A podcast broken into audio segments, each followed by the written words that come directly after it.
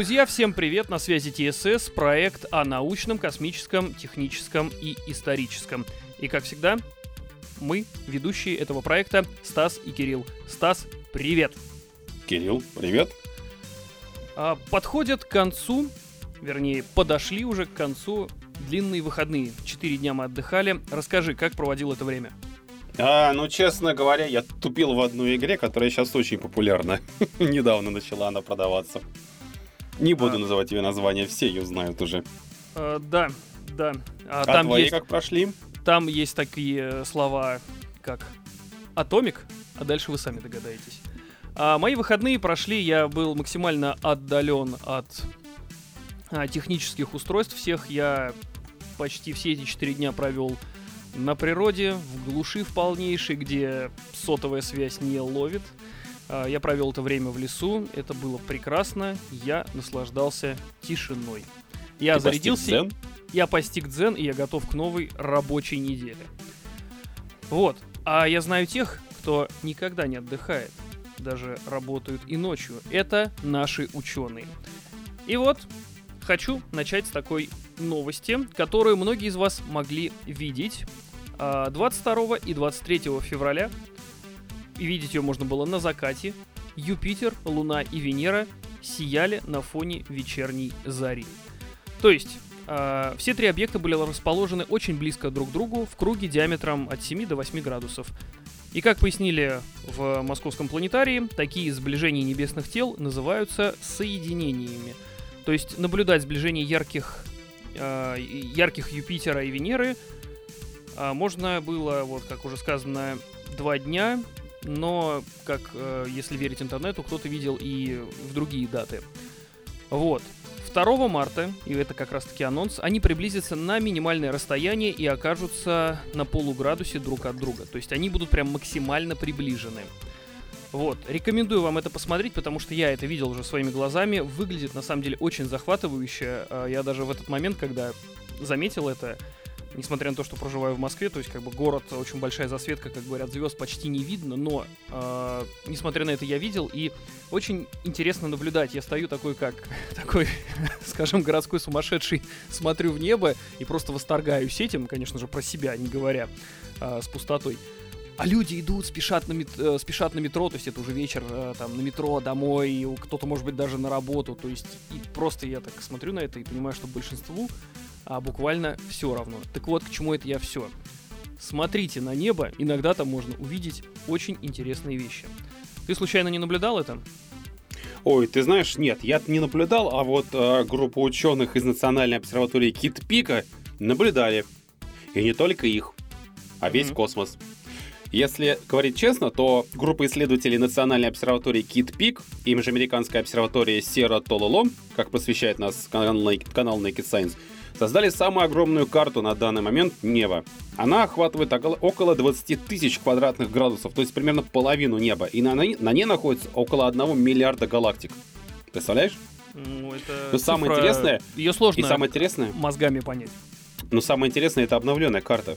До этого mm. карта неба содержала примерно 14 тысяч квадратных э, градусов неба. Mm. Вот так вот. То есть наша карта расширяется. И, видимо, автостопом по галактике мы скоро можем полетать по обновленной карте, если честно. Только а... нужно найти корабли, которые для этого подходят. Ну, знаешь, я уже мышей ищу для этого дела, но что-то они как-то не отвечают. Ну ладно, теперь что расскажешь ты?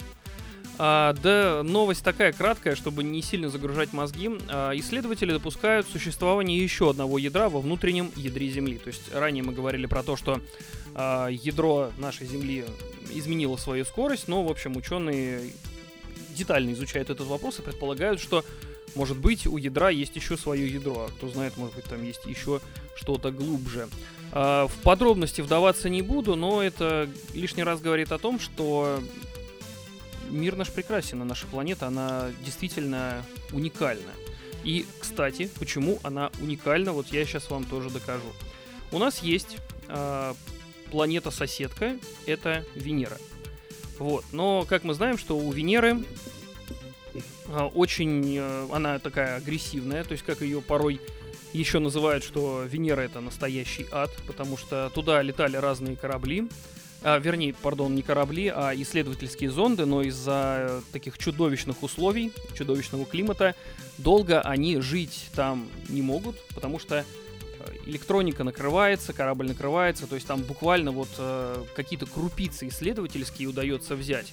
И несмотря на вот то, что даже эти крупицы исследовательские, они очень маленькие, выяснили, что Венера демонстрирует геологическую активность, аналогичную той, что была на нашей планете в, в начале ее существования. То есть это говорит э, в первую очередь о том, что наши планеты, Венеру и Землю, называют не просто так близнецами. Потому что, ну вот, пожалуйста, вот она прямая схожесть, но близнецы, как известно, друг на друга хоть и похожи, но во многих э, таких деталях отличаются. Вот то же самое между происходит нашей Землей и Венерой. Ученые вообще считают Венеру злым близнецом, поскольку она обладает неконтролируемым парниковым эффектом. Ее атмосферный слой толщиной 24 километра состоит из углекислого газа и содержит облака серной кислоты. Ну вот, собственно, отсюда и Но адовые давай, условия. Давай напомню людям, что там не только сернистые, сернистые облака, не только высокий уровень углекислого газа, но все это и парниковый эффект, они все вместе создают какую-то чудовищную э, чудовищное атмосферное давление, и поэтому все, что спускалось там, крашится со страшной силой, потому что просто раздавливает, настолько это мощное давление. Но, скажем так, э, я не знаю, мне кажется, что Венера все-таки это мертвая уже планета. Вряд ли с ней что-то уже можно будет сделать. Да, активность у нее есть, потому что любая планета, даже, а, даже я тебе скажу, планета изгои, бродяги, которые путешествуют по космосу, даже у них происходит какая-либо геологическая активность. Поэтому, ну, я не знаю, по-моему, вряд ли это что-то нам, что-то такое открывает, понимаешь? А, ты знаешь, я тут с тобой и согласен, и в то же время нет, потому что однозначно мы утверждать не можем. Сейчас скажу почему. А в ближайшие 10 лет Венеру посетят по меньшей мере три миссии. Это Envision Echo, а, Veritas и Da Vinci NASA. А, и вот как уже было сказано, что это случится через, ну, по меньшей мере, не, не раньше, чем через 10 лет, вот эти исследования, они как раз-таки нам многое покажут. Но при этом ученые, почему именно через 10 лет, сейчас стоят перед таким вопросом, что нужно создать аппарат, точнее посадочный модуль, а, который сможет продержаться не несколько минут, а несколько часов. А, то есть сейчас создают а, новые аккумуляторы, новые батареи, которые как мы уже говорим, что э, просто аналогию такую краткую. А, аппараты, которые находятся на Марсе, это марсоходы, задача ученых, отправляя их туда, создать э, устройство, чтобы оно не замерзало. Так у Венеры, так как большой парниковый эффект, а соответственно очень высокая температура, нужно создать аппараты, которые нужно не согревать, а наоборот охлаждать. Вот, но при этом мы ведь знаем, что происходит с аккумуляторами, когда они замерзают. Они просто очень быстро теряют э, свой запас, и, соответственно, вот над этим вопросом, то есть нужно создать такой гибрид, который будет любить холод, но при этом не будет терять свой заряд. То есть это вот будет нечто уникальное. То есть нужно создать новые материалы, термостойкую электронику, способную работать в автономном режиме около 90 земных суток. То есть вот такую задачу перед собой сейчас ставят инженеры. Задача действительно очень непростая, но я надеюсь, у них это все случится, и тогда мы сможем получить больше данных про Венеру. А представь, да, есть же фотографии Венеры старые, вот э, времен, не буду точно утверждать, какой это был аппарат и какой это был год, но если поискать в интернете, то найдете это просто потрясающие кадры, то есть там не сильно, конечно, что-то видно, потому что камера того времени а, по качеству сами знаете, какие были, но это все равно получить кадр из другого мира, с другой планеты, это всегда очень интересно. Ну, вот. ты знаешь, я бы, конечно, немного этой новостью не особо интересовался. Допустим, ладно, понимаю, Марс. Марс потенциально это колония, где можно развивать что-то, как-то ее благородить. В конце концов, даже, по-моему, кто-то из ученых предлагал, если даже не Маск предлагал, что надо каким-то образом перезапустить ядро Марса, и тогда это снова будет живой планетой. Но Венера, зачем тебе изучать Венеру, потенциально мертвую планету? Ты должен сначала будешь стабилизировать давление, выгнать ненужные сернистые облака, убрать часть парникового эффекта, и тогда изучать эту планету. И опять же, какой в ней будет смысл? Я что-то пока особо плюсов не нахожу Ты знаешь, в изучении Я Венеры. думаю, что смысл на самом деле очень простой. понять э, хотя бы на каком-то таком базовом уровне, э, понять своих соседей. То есть, если на Марс, да, мы больше упираем, то Венера, она из-за своих условий, э, ну, таких планетарных, очень непростых, э, данных очень мало. Но, но, э, как бы давай будем тоже учитывать такой момент, что э, технологии, которые будут разработаны для изучения Венеры, их в последующем можно будет использовать где-то еще. То есть вот как бы если смотреть в более далекой перспективе, может быть не на нашем веку, но это э, может стать фундаментом для более глубоких э, технологических, вернее даже не глубоких, а более далеких технологических скачков. Вот как бы все, что я хотел про это сказать. Но ну, посмотрим, посмотрим. Говоря. Ну, давай, хорошо. А, давай, э, что дальше у тебя? Но если интересно, то раз уж мы начали про космос, давай интересную вещь вспомним, которую нам говорит канал N плюс 1. Телескоп горизонта событий получил самое подробное изображение ядра. Излучение этого активного ядра галактики шло до Земли 7,5 миллиардов лет, что делает данный объект самым далеким, который когда-либо наблюдался при помощи этого телескопа. Вот так вот. То есть мы находим все дальше определенной галактики, все дальше и дальше. И дальше и дальше. Что будет дальше? мы найдем, с чего все начиналось? Но, на самом деле Хотя... мне все... Да, да. Хотя, знаешь, я вот побаиваюсь, что этот свет, да, далеко, он шел сколько, 7,5 миллиардов лет до нас. Там 7,5 миллиардов, да, 7,5 миллиардов лет он у нас шел. Но даже так, то, чтобы э, как тебе сказать-то, там уже ничего нету. 7,5 миллиардов прошло.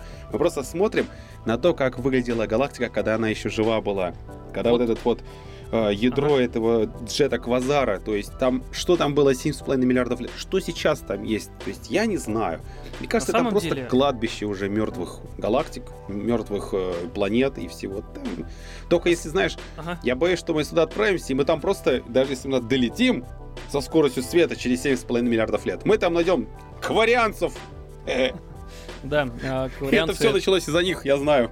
Кварианцы это, для тех, кто не в теме, это одна из раз а, во вселенной Mass Effect. Игровой вселенной, книжной вселенной, созданной Дрю Карпишиным. А, так, я на самом деле вот э, почему еще тоже начал, как раз таки ты мне вторишь, а, что мы чаще, говорю, смотрите на звезды. То есть вот всегда для меня было удивительно, что свет, который мы видим, это по сути свет из прошлого. Но это вот как раз таки а, относительность, да, вот та самая относительно нас, это настоящее относительно того места, откуда, собственно, сигнал пошел в виде света звезды. Это далекое и просто далекое, я даже не знаю, какое слово подобрать, далекое, предалекое и далекое прошлое. То есть э, это, это наша вселенная, наш мир устроен настолько удивительно, что люди, удивляйтесь, даже простым элементарным вещам, к которым вы даже привыкли, уже видеть это каждый день, все равно продолжаете удивляться. Это круто. Вот, Ты это знаешь, мое на самом деле, на самом деле, что самое интересное, Посмотри на скопление Ланиакей. Какие там массы массивные расстояния. Ты понимаешь? Мне просто интересно. Мы, чтобы хоть что-то посмотреть, мы должны будем не оседлать солнечный луч. Мы должны превзойти это все и найти другой способ транспортировки. Хочешь сказать, Иначе... что мы должны оседлать солнечный луч, который оседлал другой нет. солнечный луч? Да, нет, даже больше, ты понимаешь. Это как минимум надо уметь складывать пространство, чтобы просекать его через секунду, оказываться в других не просто галактиках, других скоплениях, ты понимаешь? То, что мы видим на небе, это же, ну, даже не один процент того, что мы видим. Там же, там же за, за, всей этой, за, за всеми занавесом есть что-то еще гораздо дальше, гораздо интересней. Ты понимаешь?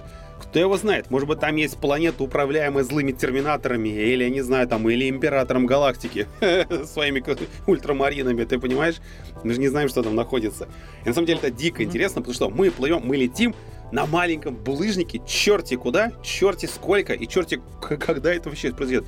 И вот, и вместо того, чтобы собрать все ресурсы и попытаться что-то изучить, хоть что-то вокруг, ты понимаешь?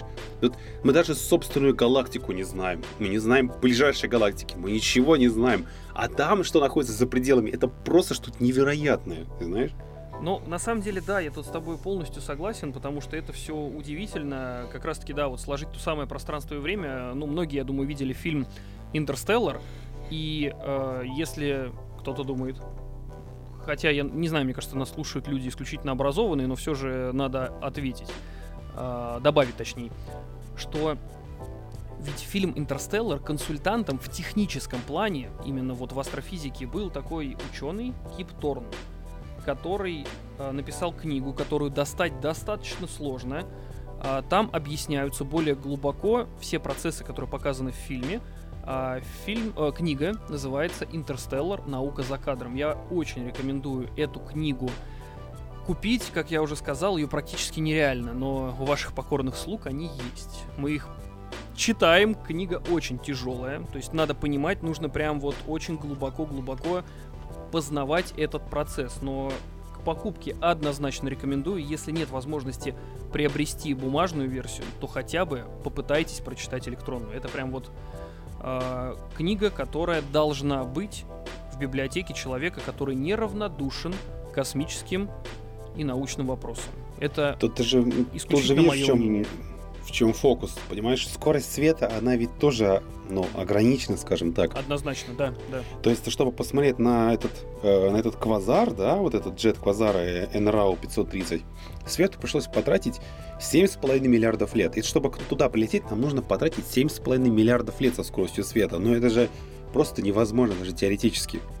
Да, То есть да. тут, тут все поменяется. То есть Кстати, нам вот- как минимум нужно открыть либо варп пространство, э, варп скорости из Звездного вот пути, я про это же и говорю, что нам надо либо, не дай новое. бог, варп измерения из Вархаммера.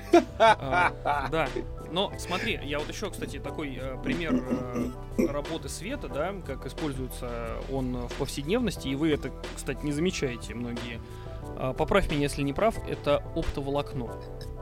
То есть оптоволокно это по сути использование того же света, передача данных. То есть если э, сравнить тот же интернет, да, который идет у нас по обычному кабелю лановскому и по оптоволокну, это ведь разница скорости интернета, она настолько колоссальная.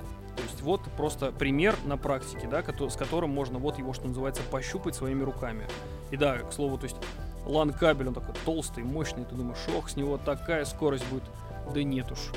Оптоволокно тоненькое, дает просто нереальную скорость и нереальную прибавку к передаче данных посредством сети интернет. Э, Вот просто живой пример, как э, новые технологии, хотя они, конечно, не такие, оптоволокно не такая уж прям новая технология, но насколько ускоряет вообще все. То есть, если э, есть у вас э, дома оптоволоконный, именно оптоволоконный интернет, э, вы просто вы просто передаете данные практически по щелчку пальцев. То есть, передавая э, не просто там мегабайты, а гигабайты, наверное, да? Я прав? Если уж скоро не терабайты с петабайтами. Да, да, да. Именно так. А, Так, хор- ладно, оттолкнемся от э, э, А- Абадона Безрукова и перейдем к чему-нибудь интересному. Что есть у тебя интересного? Ну, интересное, на самом деле, мы тут э, два выпуска подряд говорили про э, грузовик беспилотный, космический э, союз, который э, был, э, вернее, не, не союз, сейчас, секунду, секунду, чтобы... Нет, союз, да, союз МС-22, э, который должен был быть э, качестве, то есть он долетел на МКС, привез новые грузы, должен был забрать космонавтов. Но так сложилось, что э, 15 декабря прошлого года произошла разгерметизация внешнего контура радиатора системы. А вот, то есть получается, что использовать корабль было невозможно, то есть э, в прямом смысле опасно, чтобы космонавты не погибли, было принято решение его затопить в Тихом океане, и, в общем, на его, на его смену пришел новый Союз МС-23. То есть он вот э, на этой неделе добрался до Международной космической станции, Приехал он не с пустыми руками, как говорится. 430 килограммов груза было при нем. И, в общем, на данный момент он проходит, э, так скажем, послеполетную подготовку, то есть, ну, подготовки к возврату домой а, трех космонавтов. Это Сергея Прокопьева, Дмитрия Петелина и астронавка, астронавта Фрэнка Рубио. А, в общем, как бы ждем э, всех назад домой. Надеюсь, что с МС-23 все будет нормально, все вернутся домой живыми и невредимыми. Да уж. Ну, то есть, э, как бы к чему это все, что ас- э, космонавтам пришлось э, просто провести времени больше положенного. А как все знают, что ну, в космосе ну, наш, наше тело начинает работать иначе, и нужно каждый день при, превознемогать себя, то есть заниматься физическими нагрузками, потому что мышцы атрофируются, э, ухудшаются работы многих систем. То есть, соответственно, что как бы космонавты, космонавтов, я думаю, после этого полета а, ждет очень, э, ну не то что очень, но все-таки долгая реабилитация. То есть, понятное дело, что запланировано было побыть на МКС одно время, а тут э, все увеличилось э, просто на несколько месяцев. Но ничего, космонавты это реальные сверхлюди, это прям совсем непростые смертные в плане своей подготовки, поэтому для них, я думаю, они готовы к любому развитию событий. Ты знаешь, я вот подумал, что космос на самом деле очень сложно изучать. Ты Конечно. поним- понимаешь, сколько надо затратить ресурсов, чтобы отправить одного человека в космос? Да? Сколько Да. страны целые тратят на то, чтобы отправить группу из космонавтов? То есть, как бы, да, вот эти вот все, знаешь, там, дрэгоны, там, а, люди, заплатившие деньги, вот это все летят. Ну, Это очень обесценивает. ну не то чтобы И обесценивать. я считаю, что этих людей нельзя называть полноценными космонавтами, потому что Но денежку заплатили, вас довезли, и как бы они там долго э, и много времени, ну, не проводят, будем честны. Ну, Ну, не знаю. Я знаю только то, что сам вот это вот все, там, э, грубо говоря, запуск человека, это все-таки колоссальный труд, это много людей, это много ресурсов. Долгие время, долгое время э, Советский Союз, он со всего, от- оттуда мог собирал ресурсы, чтобы отправить человека. Сейчас тоже отправить человека в космос, это тоже сложная вещь. То есть, знаешь, а, ис- изучение космоса, оно, как мне кажется, невозможно, пока человек не, нас- не найдет источник энергии которого, э, который поможет ему, грубо говоря, снимет с него, с его плеч ношу и как-то облегчит ему все вот эти вот манипуляции по выводу человека, как-то облегчит, удешевит, что-то как-то сделать, потому что, но Москва Кассиопея мы не запустим сейчас никак ни при каких условиях. У нас ну, это, нету... это фантастика была, бесспорно, конечно, конечно. Ну, фантастика не фантастика, но теоретически человека можно отправить. Просто нужен да, источник да. энергии, ко- который это все дело поможет, упростит как-то. Ну, какие-то двигатели новые, какие-то источники энергии, все, что облегчит. Э, И, И- тогда да. И Москва Кассиопея, и Земля Альфа Центавра, и что там, и Бетельгейзе посмотреть, я не знаю, там, тур на Медрингард до Ну, падения. Ну, Так, на самом деле, да, да, да, да, тут я согласен. Так, Хорошо, а у меня, теперь- в принципе, как бы, вот еще такой моментик, все-таки Да. скажу. А, Мы запустили свой сайт, э, подписывайтесь на наш сайт э, ТСС. А, Есть просто очень много новостей, которые выходят, э, так как у нас подкасты пока что. а, Мы не можем их, естественно, заниматься описательной частью а Лев Толстой, ну, нет желания. И как бы мы не настолько круты. Поэтому э, заходите на наш сайт э, ТСС, можете найти его в интернете. Там мы будем публиковать э, видео новости и различные э, фотографии. Например, э, космонавты недавно сняли видео, как они возвращаются на Землю и сняли, что они видят, находясь внутри корабля. Видео крутое, видео захватывающее. Вот заходите, смотрите. Давай, слушай тебя. Ну, а теперь маленькие интересные, маленькую интересную вещь из мира медицины. М, представляешь? Да. Ах, Как обнадеживает людей канал N1, ВИЧ не вернулся к дюссельдорфскому пациенту за 5 лет без препаратов. Это третий случай, когда человеку пересадили стволовые клетки крови пациента, реципиента, и 5 лет человек переборол ВИЧ. Представляешь? Вот. Это очень крутая новость. На самом деле, во всем мире зарегистрировано два случая излечения от ВИЧ-инфекции, когда больным пересадили стволовые клетки э, крови от донора с особой мутацией.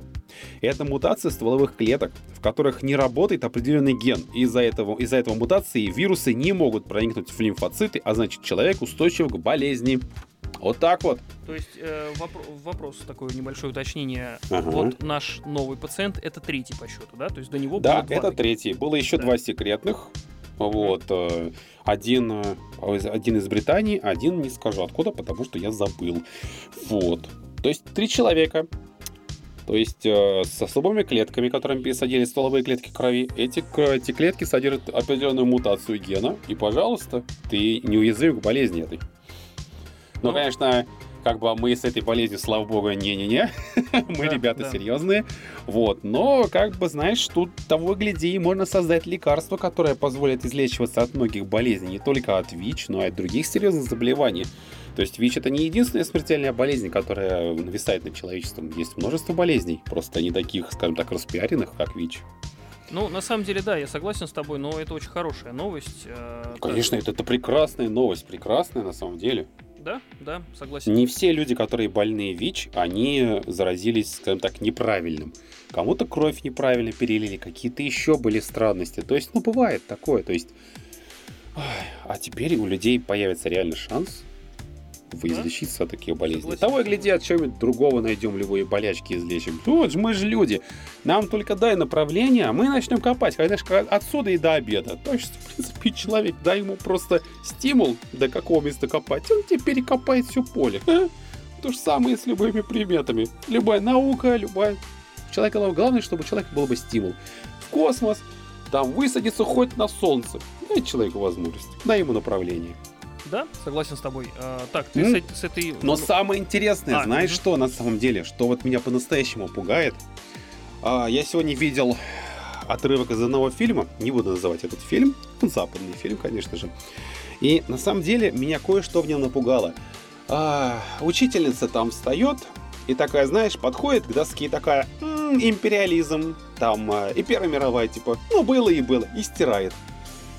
Ой, формула, вам это в жизни не понадобится, и стирает. И ты знаешь, меня это на самом деле так напугало, то есть... Э, а, а, а как же наука, как же учение? То есть я все понимаю, но без этого мы же опять вернемся к каменным топорам, каменным молоткам. А как же наука, как же космос? Ведь это же, это же прекрасно на самом деле. Все, что у нас есть, мы получили за счет того, что люди решали эти вопросы, учили историю, ты понимаешь, переступали через невежество и глупость, а вот в этом фильме так просто насмехнулись над этим, и на самом деле меня это пугает. Меня также пугает то, что недавно я видел запись турецкого телевизора, телевидения, где э, турок тоже э, был в ужасе от того, на каком уровне идет обучение, где человек, где люди отвечали, что последним правителем СССР была Елизавета II.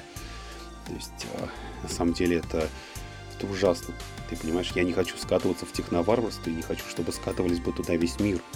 Я родился и вырос в мире, где технологии и наука это что-то значило. Это не просто были телефоны там или там связь какая-то, это был космос, это были технологии.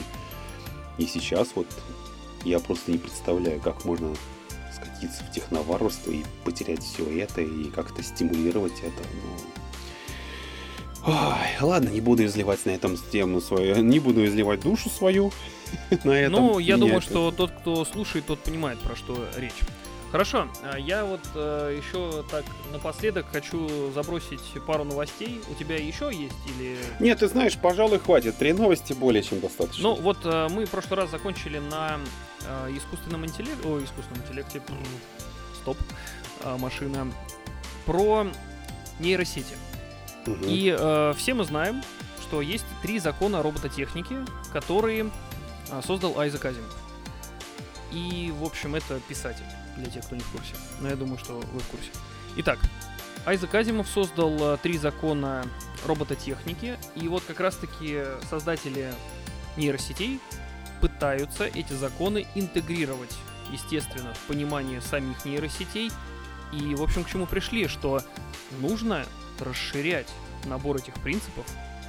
И среди них, цитата, Развертывание и изучение не слишком мощных и систем в реальном мире, что позволит получить опыт работы и обратную связь. Упрощение доступа ИИ к системам для всех желающих, поддержка ИИ человеческих ценностей и предпочтений, взаимодействие международных структур для использования и регулирования искусственного интеллекта, обмен данными и опытом о прогрессе искусственного интеллекта с общественностью, а также привлечение заинтересованных сторон, которые могут внести вклад в развитие искусственного интеллекта. Это лишь самые основные моменты. Другие могут возникнуть уже по мере развития и будут зависеть от вышеперечисленных факторов. Ведь пока сложно предсказать, насколько быстро будет развиваться такой искусственный интеллект, насколько хорошей будет координация усилий и взаимодействие между разными странами.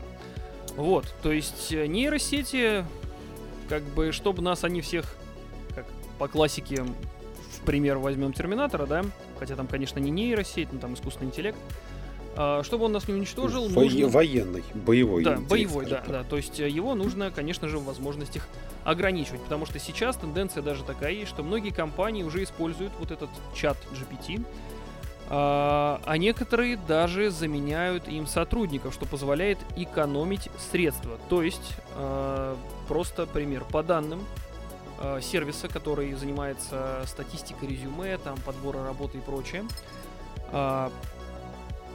утверждают, то есть это, получается, обратная связь от работодателей.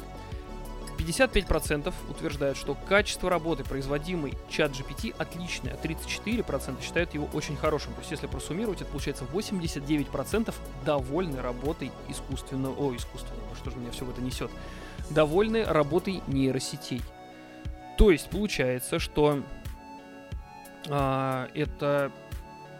Вот тут вопрос, да, вот ты говорил про возврат в каменный век. То есть, это либо чат GPT такой умный, либо современные сотрудники немножко глупые, мягко говоря. Вот ты что думаешь? Я думаю, это немножко все вместе взято. Вот ты понимаешь, как бы в, в, в проблеме не может быть виновата только одна сторона. В, любой, в любом конфликте, вероятно, господи, в любом конфликте всегда виноваты обе стороны. Иначе бы этого конфликта не было бы. Вот так вот. Так что здесь все по чуть-чуть. Ты понимаешь? Потому что я вчера разговаривал с человеком, который говорил, у меня завтра серьезное собеседование, мне нужно придумать три вопроса. И этот человек над этими вопросами думал три дня, ты понимаешь? Как uh-huh. правильно их составить там. Вот. И по моему обращению этот человек как раз обратился к по тому же чат-боту. Да. да, по моему совету обратился к этому чат-боту. И э, Буквально через две минуты мне написал человек и сказал, о боже мой, эта программа только что мне 10 вопросов написала. Прекрасно. Мне хватило, говорит, две минуты. Говорит, я трачу три дня на, на вопрос, чат-бот э, решает эти, эту тему за две минуты. На самом деле я его испытывал, это реально очень быстрая штука, но я бы не сказал, что это что-то, прям, знаешь, что-то запредельное. То есть, да, он может написать тексты, но ты сам при этом очень сильно должен напрячь голову, чтобы дать ему описание. Ну, То вот... есть ты не можешь просто написать ему, скажи там, «А, опиши мне красиво эту бутылку. Он тебе пишет, что эта бутылка красивая, просто потому что она красивая, образно потому говоря. Что она тебе стеклянная. Надо... Да, тебе надо просто подойти самому с умом к этому делу. Ты должен точно задать, что ты от него хочешь. И только тогда он выкатит тебе текст, понимаешь? То есть э, не надо обвинять, э, во-первых, эту нейросеть, что она у кого-то забирает скажем так, работу, у меня, конечно, извините, но даже запрос написать, там надо прикинуть мозгами. Прости, просто, если тебя заменяют на чат-бота, что-то с этим надо делать. И это значит, что не чат-бот виноват в этом, ты понимаешь? Значит, мало читал книжек.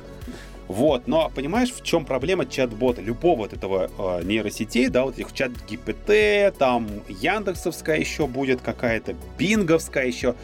А, почему э, все эти чат-боты запрещены в Китае. Сейчас Китай от них отказался. Понимаешь? Ну да, я, во-первых, понимаю, что это, во-первых, очень сильно изменит, э, скажем так, уровень безработицы. Потому что товарищи на Западе говорят честно, это капитализм. Капитализм подразумевает все себе, ничего другим. ну, давай говорить честно, так, в принципе, оно есть. Смысл капитализма зарабатывать ну, я, деньги. Конечно, он, это и... от слова капитал. Вот, то есть как бы и человеку, который капиталист, ему проще держать чат-бота и содержать его там за 10 баксов в месяц, чем содержать там 30 человек с зарплатой.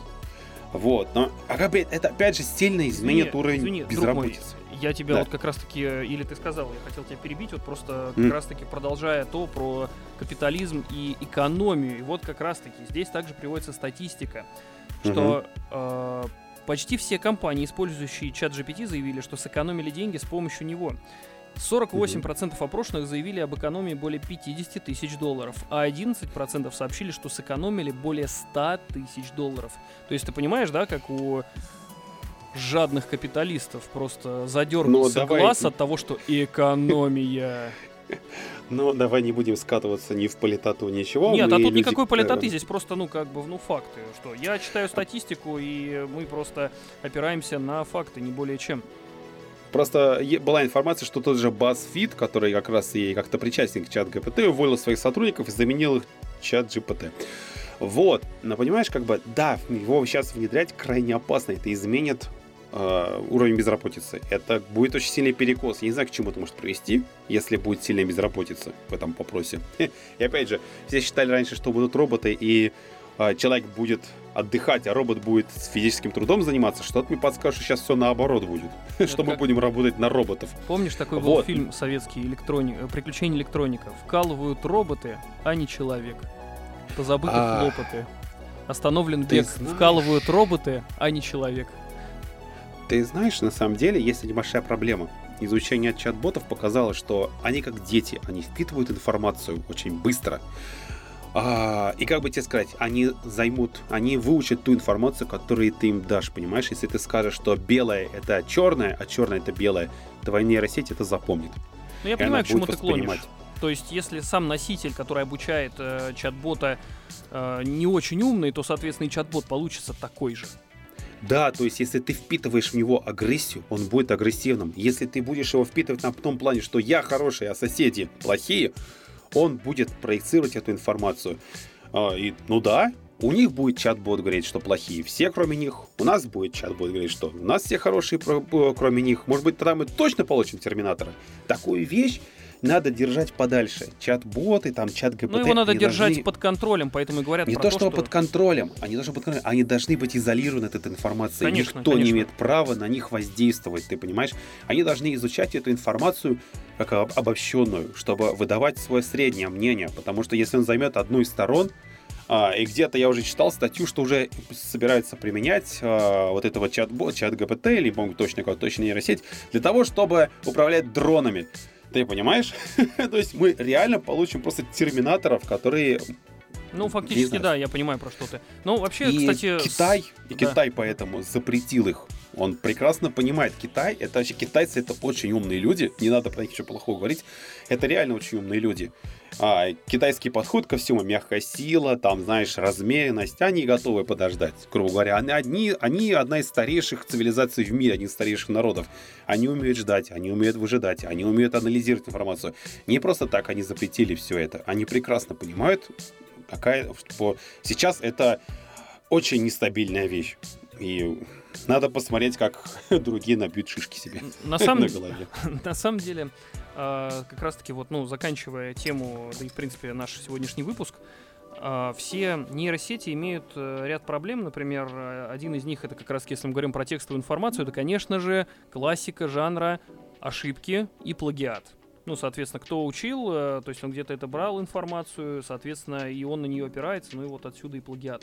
Но если мы даже возьмем, к примеру, обратите внимание, э, в интернете картинки, созданные именно вот с людьми, созданные нейросетями, почему-то нейросети очень коряво рисуют людям руки.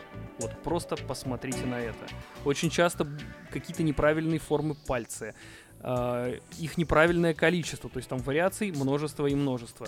Так вот, э, заканчивая, многие эксперты полагают, что чат, э, чат-боты это в первую очередь, конечно же, игрушки, а не полноценный инструмент. Генеральный директор э, компании э, Сэм Альтман в свое время предупреждал, что на чат GPT не следует полагаться в чем-либо важном.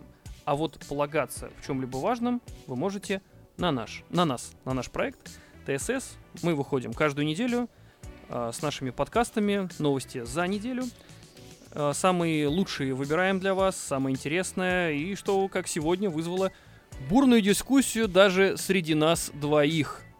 Вы можете присоединяться к этой дискуссии, например, когда едете в машине, слушаете нас. Можете быть третьим нашим таким слушателем, которого мы аргументы ваши и доводы, конечно же, не слышим, но будем рады, если наше мнение вызовет у вас такую же дискуссию. Также можете подписываться на наши социальные сети, можете нас найти по тегам ТСС. А также у нас есть канал в Телеграм, где мы также будем публиковать все новости. Там есть э, комментарии. Захо- заходите, комментируйте, высказывайте свое мнение. Всегда будем рады обратной связи. С вами были мы, Стас, Кирилл. Спасибо. Всем всего хорошего. И много-много сил вам на новой рабочей неделе.